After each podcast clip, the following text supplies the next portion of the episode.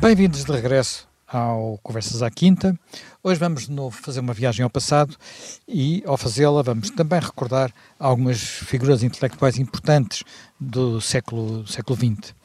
Isto porquê? Porque a 30 de janeiro de 1933, isto é, há exatamente 90 anos, Adolf Hitler era nomeado chanceler da Alemanha ainda não era o poder todo, mas em breve seria o poder todo, porque passado poucas semanas depois, precisamente no mês de fevereiro, que, que agora começa, uh, acabaria por herder o Reichstag e ele aproveitar esse, esse momento para reforçar o seu poder.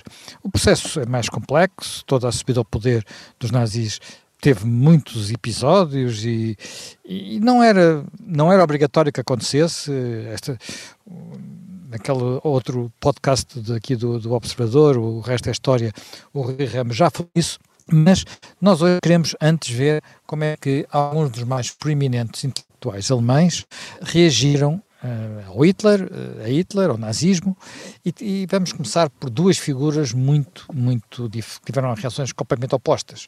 Por um lado, Thomas Mann, o escritor, o Prémio Nobel de 1929, por outro lado, Martin Heidegger, o filósofo, enfim, alguém que ainda hoje influencia muito o pensamento filosófico. Uh, Jaime Gama, Thomas Mann é alguém que vem do conservadorismo, depois vai evoluindo, o seu pensamento político vai evoluindo para a esquerda, acaba por se tornar de alguma forma social-democrata, portanto ele vem do, do, um conservadorismo de apoio ao Kaiser, quase nacionalista durante a Primeira Guerra, eh, depois passa para, para, a chamada direita liberal, para o centro-direita liberal e depois acaba nos sociais-democratas, é um grande opositor uh, do, do nazismo, acaba por se exilar, ele está fora do país quando Hitler sobe o poder, acaba por se exilar e termina a sua vida nos Estados Unidos. Como é que vê a evolução, a evolução até intelectual de, de, de, de Thomas Mann, alguém que, que, que, até vinha de uma família relativamente. Eh, que tinha uma experiência de algum desafogo, não é? Portanto, os Buddenburg, de alguma forma, é, é influenciado pela sua própria história. Sim, Thomas Mann é um, uma grande figura do, do pensamento alemão. ele é um liberal, mais conservador.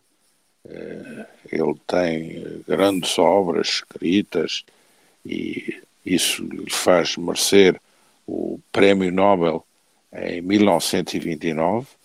Portanto, é alguém que desfruta de uma grande autoridade na opinião pública internacional. E na Alemanha, e uh, ele até tem, uh, uh, como ele próprio depois foi a definir, o considerava uma origem reacionária porque ele viveu os acontecimentos da tentativa de tomada de poder pelos comunistas em Munique e foi muito contra isso, portanto, ele viveu a Primeira Guerra Mundial apelando à intervenção na Primeira Guerra Mundial, portanto, numa posição nacionalista alemã, depois eh, assistiu ao que foi a perturbação da Alemanha com as tentativas revolucionárias na Alemanha por parte dos comunistas, porque apesar da Alemanha ter uh, uh, negociado com a Rússia bolchevique uh, um armistício, isso não significou que uh, revoluções uh, comunistas tivessem eclodido dentro da Alemanha, portanto ele aí estava contra.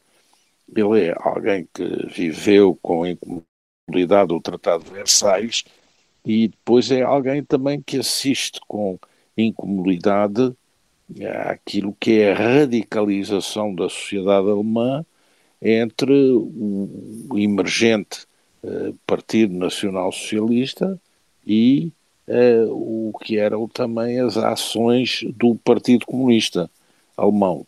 Uh, ele não será bem um social-democrata, ele faz alguns elogios à conduta do Partido Social Democrata na questão da Renânia, na questão da forma como o Partido Social Democrata se demarca dessas tentativas revolucionárias na Alemanha, mas ele é fundamentalmente um liberal e a grande apologia que ele faz é, é a de Stresemann, que era o líder do Partido Liberal, que vem, aliás, do tempo ainda do Império Alemão, Stresemann foi, durante uma certa altura curta, primeiro-ministro e depois é o ministro dos Negócios Estrangeiros que tenta, digamos, eh, obter uma desvinculação da Alemanha ao Tratado de Versalhes por uma evolução do Tratado de Versalhes e eh,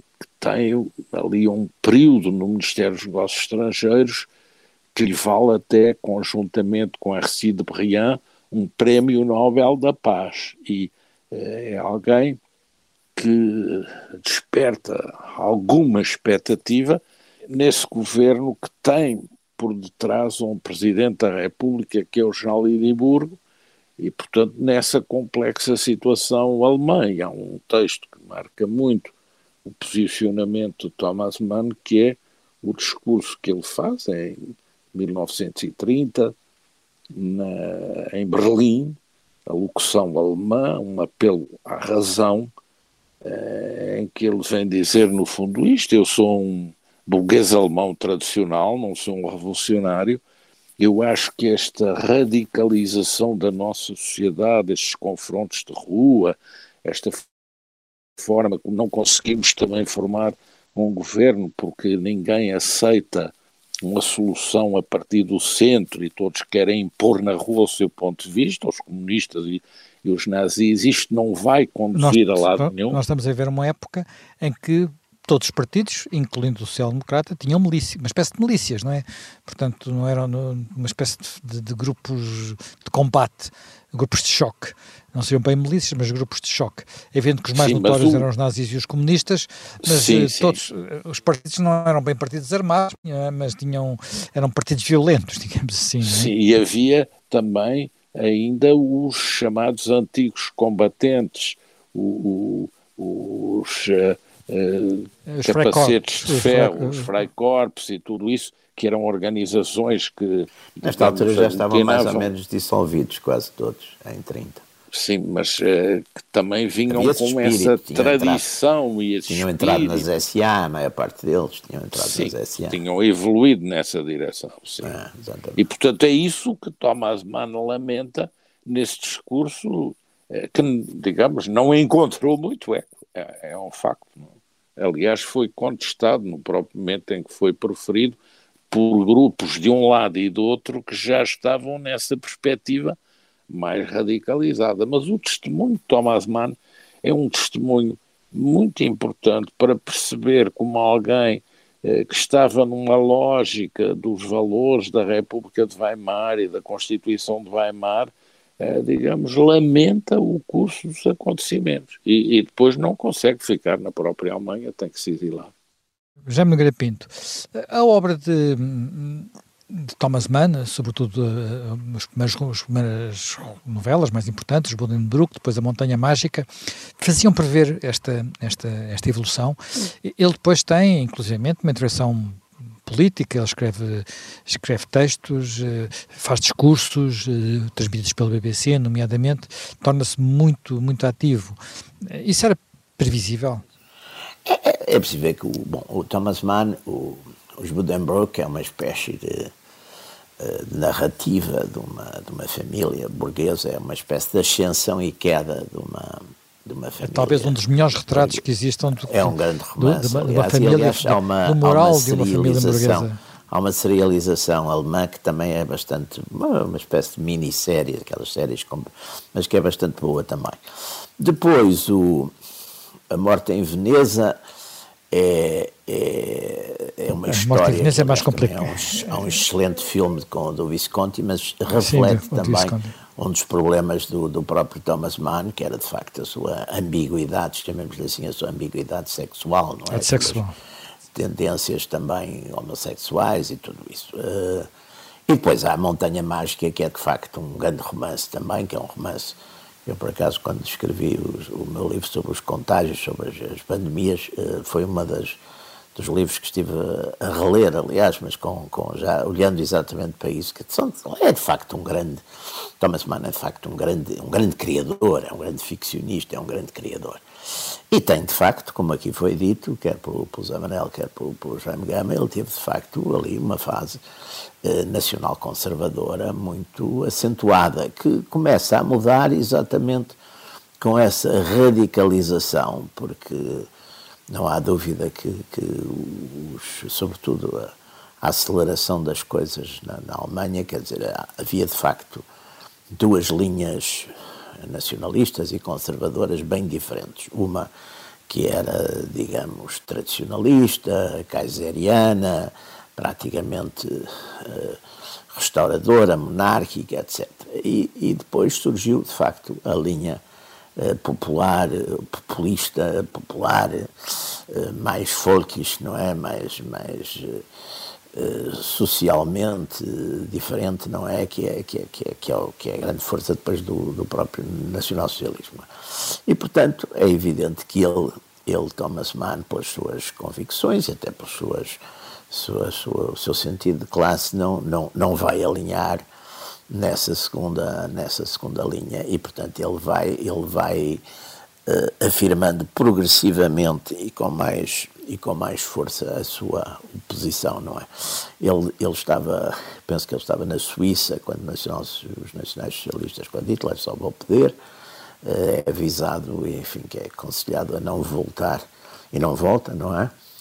E, enfim, mas a sua obra, de facto, enfim, é, é, se formos ver todo é, é, é, é herdeira do. É, ele é um dos grandes romancistas de, de toda aquela linhagem que começa no, com o romance mesmo, no, no, no século XIX, dos, dos Stendhal, dos Balzac, dos, dos, dos Proust, dos Tolstói, Dostoiévski e, e os alemães também, e ele é exatamente um representante, digamos, dessa tradição do romance, que é uma tradição, de certo modo, eh, conservadora liberal, ou é uma tradição que não, muitas vezes não tem propriamente política, embora acabe sempre por ter a sua política, que às vezes não é a política do autor.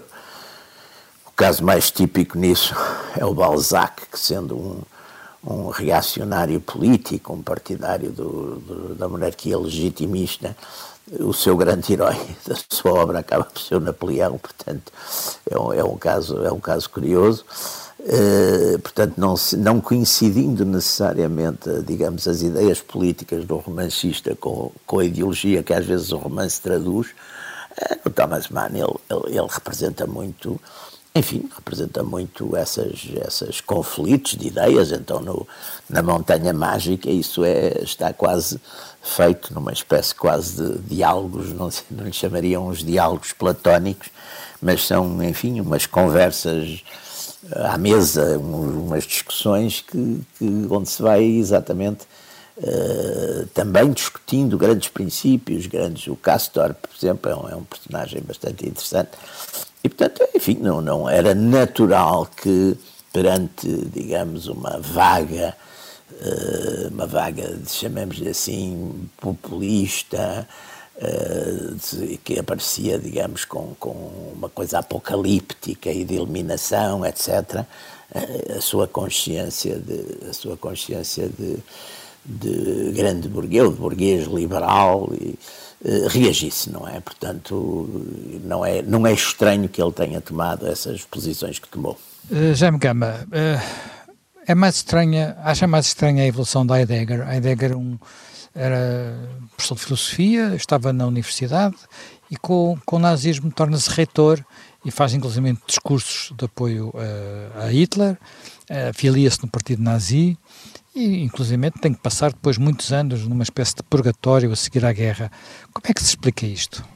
Esse é um dos pontos sobre os quais há uma discussão internacional imensa desde essa data que envolve essa evolução de Martin Heidegger, um, o discípulo de Husserl, depois vem a tomar algumas posições criticáveis em relação à perda das capacidades docentes do próprio Husserl e que mantém também em simultâneo uma relação complexa com a filósofa judia que é Ana Arendt, que tem, cujo caso tem feito correr a rios de tinta na investigação. Eles foram, digamos, namorados? Eles foram de alguma Agora, forma namorados, mas ainda antes do nazismo, não é? Portanto, estamos a falar sim, de, sim, de, algo sim. que se passou na década de 20. Uh, eh, era Ana Arendt muito nova, tinha 17 anos. Sim, tinha metade da idade dele, tinha Ana, Ana Arendt 17 anos, ele 34. Mas mantiveram sempre uma correspondência, porque, na verdade, Heidegger é uma grande figura da metafísica alemã e do pensamento metafísico, portanto, ele não é um pragmatista e nisso se distingue do que é a filosofia anglo-saxónica, ele não é também um filósofo da linguagem eh, e nisso se distingue do círculo eh, de Viena e daquilo que vem a ser depois uh, o, círculo dos uh, filósofos da linguagem e da lógica simbólica, e, portanto é alguém que, mantendo uma tradição metafísica, está sempre no campo uh, da cultura continental europeia.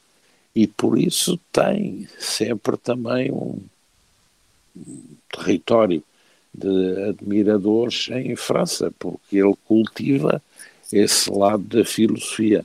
E eh, nas investigações, nos cursos que faz, eh, na investigação que realiza, no seu conhecimento da filosofia grega, na hermenêutica, na interpretação dos textos dos pensadores clássicos, ele é alguém que tem um trabalho notável. Depois, a questão é de saber porque ele se deixa um, envolver no nazismo, que é um facto, porque ele realiza alguns, o discurso dele, chamado Discurso do Reitorado, em 33, na Universidade de Freiburgo, em 27 de maio de 33, é, digamos, um discurso é, em que ele define é, com grande profundidade o que é o seu julgamento, a sua avaliação do compromisso da Universidade Alemã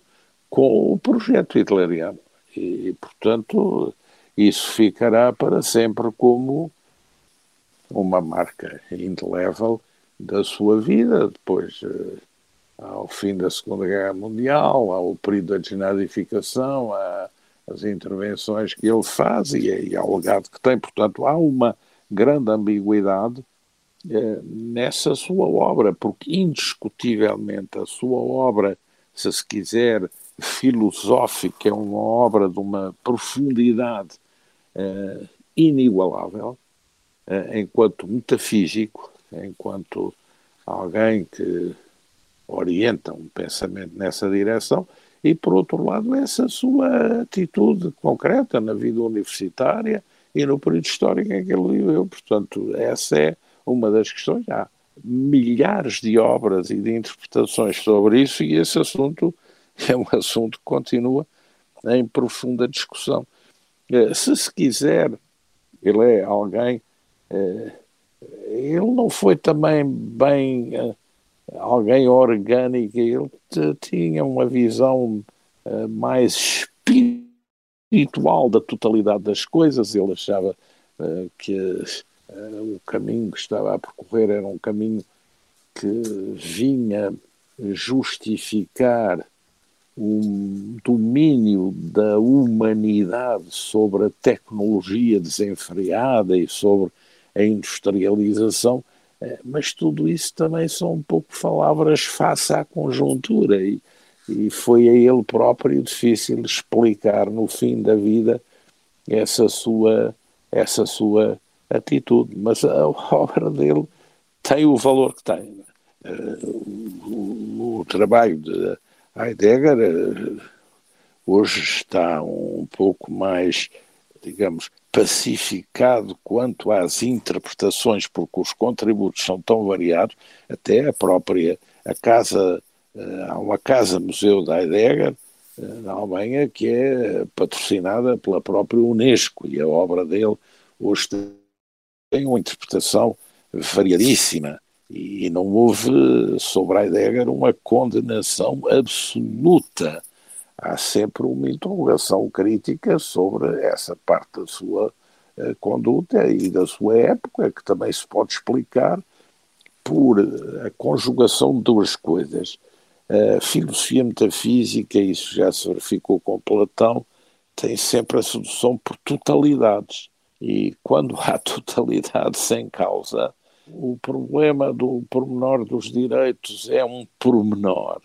E isso põe sempre em risco, pois a avaliação do que é o resultado prático desses julgamentos da totalidade sobre um pormenor eh, que se acaba por revelar essencial.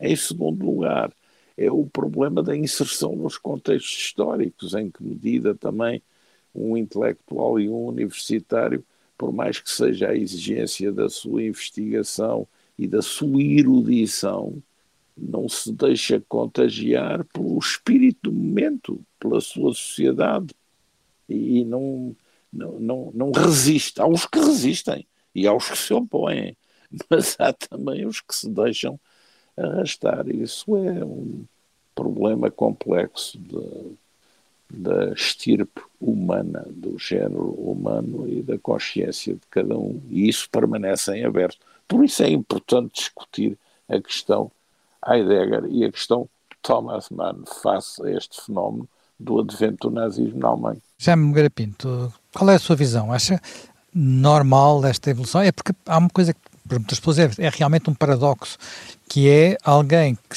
para todos os efeitos, não sendo um militante ativo, mas filiado no partido nazi até 45, ter tido uma relação com uma judia, aliás, teve uma relação com uma judia com uma filha de um judeu, uh, teve duas relações, da, com a é mais conhecida. Uh, o, o, não há aqui também uma, uma espécie de contradição insanável? O, o antissemitismo do, do Heidegger não é, vamos lá ver, não é um, propriamente um antissemitismo. Há umas coisas nos, nos cadernos, não era, quer dizer, vamos lá ver, o, facto de ele ter aderido ao nacional-socialismo, é preciso ver uma coisa importante. Os, a sociedade alemã é muito institucional e houve muita gente que aderiu. O Carlos Schmitt é outro exemplo, que aderiu ao gente, digamos, respeitável, que aderiu ao, ao, ao Mas o Carlos Schmitt tem, o Carlos Schmitt continua a ser influente, mas tem uma filosofia e neste Sim, caso a ciência Carlos, política mais Schmitt, que, levanta mais, que muitas vezes levanta mais, mais dúvidas é curioso, questões. Porque, porque, o Schmitt, o Schmitt foi um dos foi um dos uh, pensadores, ou melhor, era o pensador que de certo modo teorizou e tentou influenciar exatamente antes da subida do, do nacional-socialismo ao poder.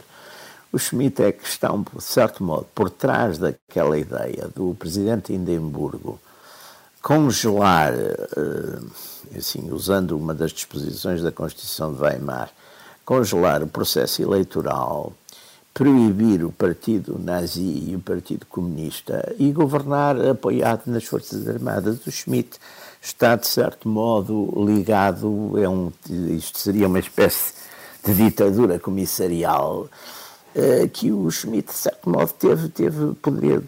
Enfim, especula-se, claro que se especula sempre muito isso, porque essas coisas, como a maior parte dessas coisas importantes, mas que são mais arriscadas, acabam por nunca ter papéis sobre isso. Mas o Schmidt terá, terá, teria tido essa posição e que não era muito estranha. Mas muita gente aderiu ao, ao, ao, nacionalsocialismo porque, de facto, a partir de, de, de 33, 34, é o governo legal da terra. Portanto, os, de um modo geral, quer dizer, eh, a maior parte da, da, das, das elites, das elites alemãs, a partir daí aderiram, quer dizer, e portanto isso, e o, o Heidegger, de facto, não é a questão do, do antissemitismo. Ele tem umas coisas também, um bocado, ele no fundo até, até às vezes tem quase uma tentativa de fazer um heideggerianismo antissemita, ele tem umas. Mas não, dá-me a impressão que não foi uma coisa que o preocupasse muito. Além disso, enfim, ter, ser, ser antissemita e, e ter uma relação uh, com uma. Com, que também não parecia que fosse, quer dizer, não, não parece que, os, que a história do antissemitismo não, não tenha casos desse tipo e muitos, não é? Portanto, não, não me parece que isso seja um argumento forte para. Agora, não penso que isso fosse uma questão muito importante no, e o Heidegger procurou, de certo modo, fazer uma, uma enfim, uma, uma síntese, acomodou como, como muita gente acomoda, acomodou o seu pensamento geral. Ele, ele em 27, se não estou em erro, foi quando publicou o Ser e o Tempo, Zeit, uh, o Ser e o Tempo, exatamente, é de 27, se não estou em erro. E, portanto, uh, ele, ele está, de facto, no auge e é um homem que tem depois, digamos, já discípulos do Heidegger por todo lado. Aliás, o Sartre, quando aparece durante, durante a ocupação, quando se começa a falar no Sartre, e tem aqueles primeiros ensaios dele. O Sartre é visto pelas autoridades da ocupação alemã, sobretudo como um discípulo do, do Heidegger, um existencialista. É, é, portanto, essa, fa essa fase da vida do Sartre tem muito que se lhe diga, não é? Pois é, portanto... pois é. Portanto, aliás, toda, toda. Portanto, aqui, aqui não há dúvida que aqui há uma série de.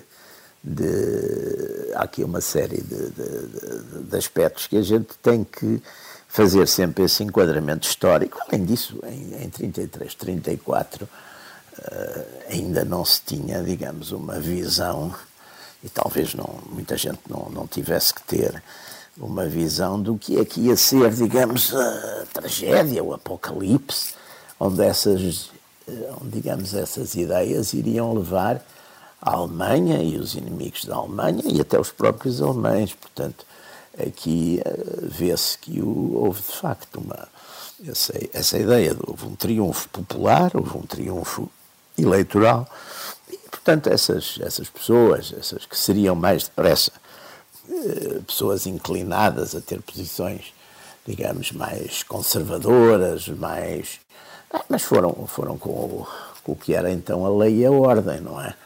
Também há aí o fator humano do, do, da, da adaptação, não e não foi só o, o, quer dizer, não são só o Schmidt, nem, nem o Heidegger, por exemplo, o Werner Zombart, o Zombart também, esse inscreveu-se também, esse já estava, aliás, não estou em erro, inscrito no partido, esse morreu antes, da guerra, antes do fim da guerra, morreu em 41, mas o Zombart também, que era um, um distintíssimo uh, historiador da economia, economista, e um homem autor de uma obra fundamental do, sobre o capitalismo moderno, sobre o burguês, sobre tudo isso, o Zombart também aderiu, quer dizer, há uma, há uma série de, de gente, porque está-se a ver, os alemães são, são também muito institucionais, muito conservadores, aliás é o que o, o A.J.P. Taylor, naqueles ensaios dele sobre a, sobre a Europa, ele diz, quando é aquela discussão, porque é que o, o exército alemão aceitou, aceitou Hitler, aceitou Hitler porque era o governante na altura das a seguir às eleições, era o governante legal, portanto, legítimo da, da Alemanha. aliás, o Schmidt também com aquele ensaio dele eh, sobre a legalidade e a legitimidade, no fundo, de certo modo, o modelo democrático eh, retirou, eh, ao fazer coincidir eh, com a vontade popular, com a vontade da maioria, a legitimidade do poder, de certo modo, retirou muito escrúpulo a muita gente, quer dizer, porque ah, foram eleitos, têm a maioria, porque é que vamos obedecer-lhes, essa instituição, e, e, foi isso que também penso eu que é um fator com que temos que levar em conta quando fazemos estas reflexões. Não é? Já Gama, concorda com esta visão? Para todos os efeitos, Thomas Mann estava, estava na Suíça, o filho mandou-lhe aconselhou-o a não regressar por causa das coisas que ele tinha, tinha escrito, nomeadamente de eh, crítica ao partido nazi. Ele já não regressa, depois acaba por ter a, obter a nacionalidade Checoslovaca e quando é a ocupação da Checoslováquia prosseguir para os Estados Unidos. Ele estava na Suíça na altura em que, em que Hitler soube ao poder. Portanto, houve quem, eh, mesmo, eh, digamos, com este caminho legal, com aquela ilusão de que a, a, escolha na altura era entre um partido que se pensava que, apesar de tudo, podia ser controlado, ou então aquilo que muitos na altura desejavam, que era uma ditadura militar, se calhar íamos manter as instituições, manter um partido como um partido nazi, que não se imaginava, ou melhor, muitos não imaginariam que fosse o que fosse. O que é facto é que houve quem visse o que estava, o que estava para vir. Pode-se colocar Thomas Mann nesse grupo de pessoas? Sim, sem dúvida. Eh, e não só porque eh, na Alemanha eh, houve pessoas que não se exilaram, mas que discordaram. Por exemplo, Karl Jaspers. Houve pessoas que discordaram e foram enforcadas. O teólogo Dietrich Bonhoeffer. Houve pessoas que depois fugiram, ou da Alemanha ou da Áustria, umas usando a Suíça, que era um país neutro, e outras indo refugiar uh, nos Estados Unidos ou na Inglaterra.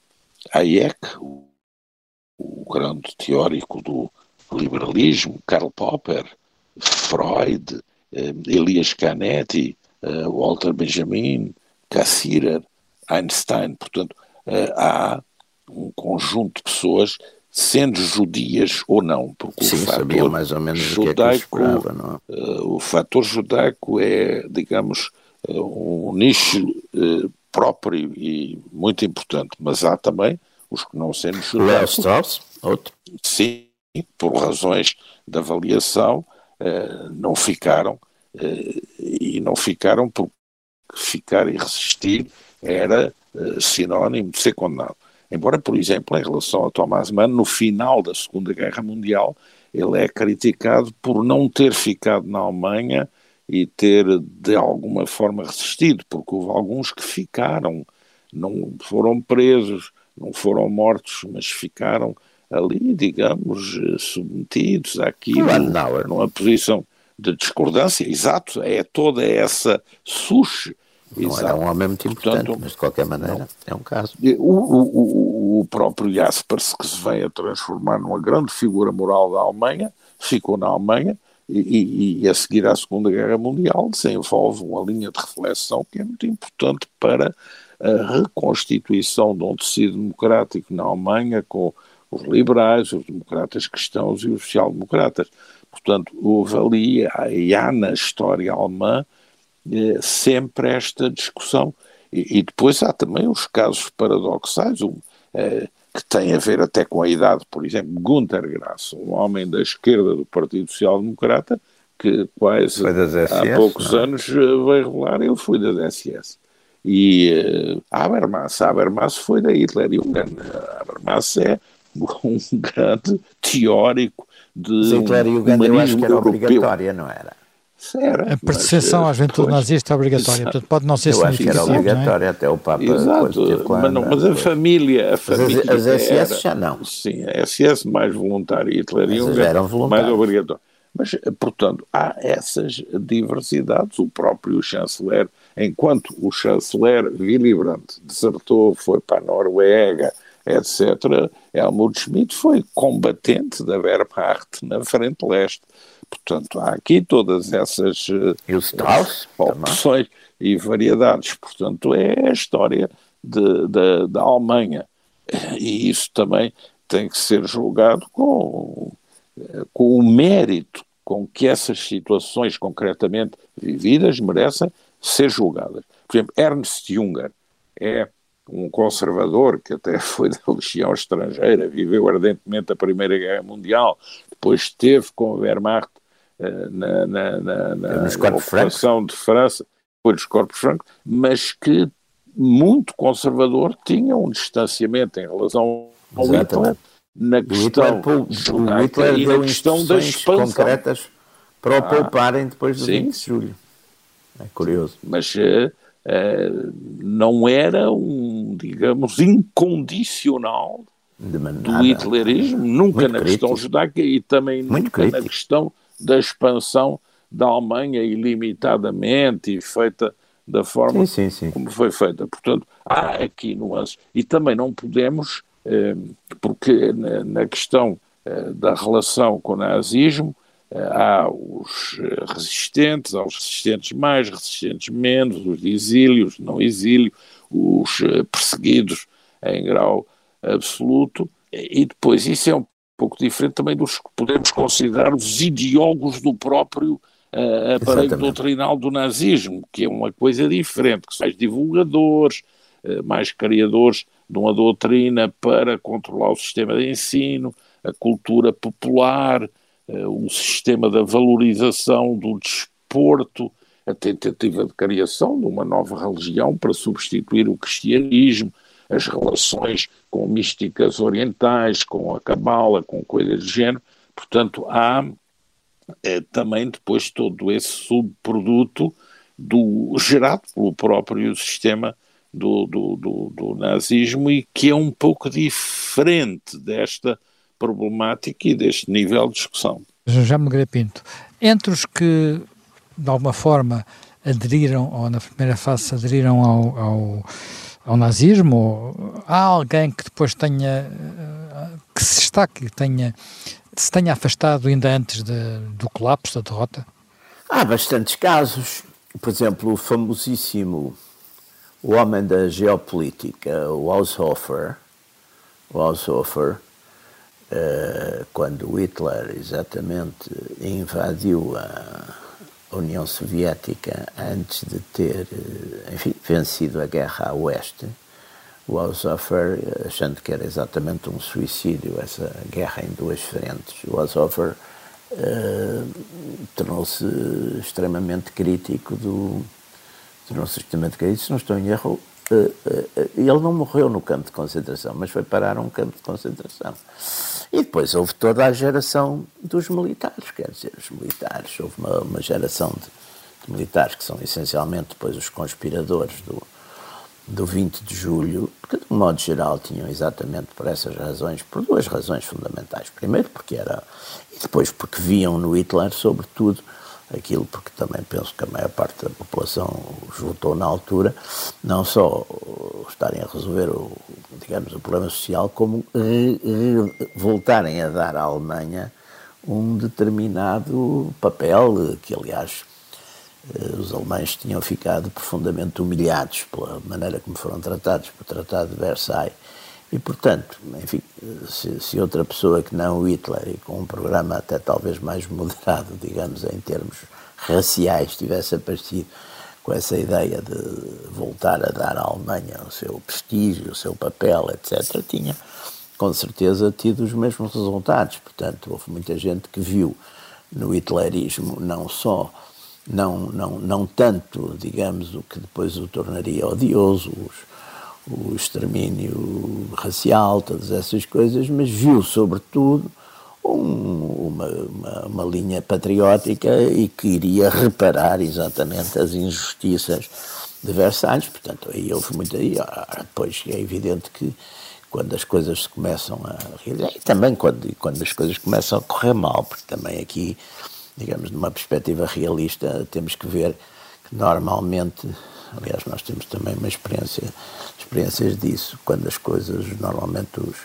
os militares ficam sempre encantados nas épocas de vitórias e depois, quando começam as derrotas, normalmente começam a pensar duas vezes, não é? E, aliás, o caso também de consciência, na, na, na digamos, na, na, Alemanha é um bocado isso. Agora, não há dúvida, e isso vê-se até porque, ao contrário da Itália, onde, quando Mussolini é demitido pelo rei, de facto, a Itália parte-se e divide-se, e depois a resistência no, no, norte fascista é com os, digamos, um núcleo de incondicionais.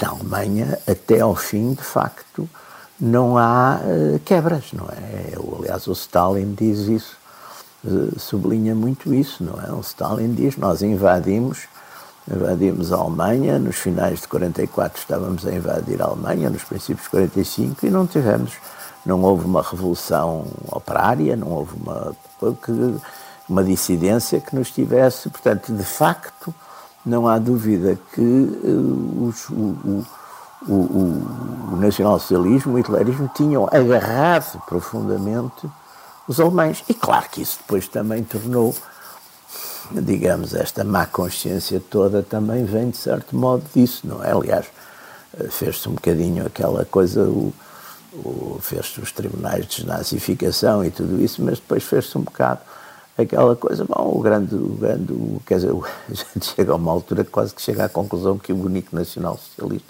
era o Hitler e eram os e eram os, os condenados de Nuremberg, que o resto tinha sido, tinha tudo cumprido ordens, não é? Que é uma, que é uma, que é uma coisa também aí bastante importante.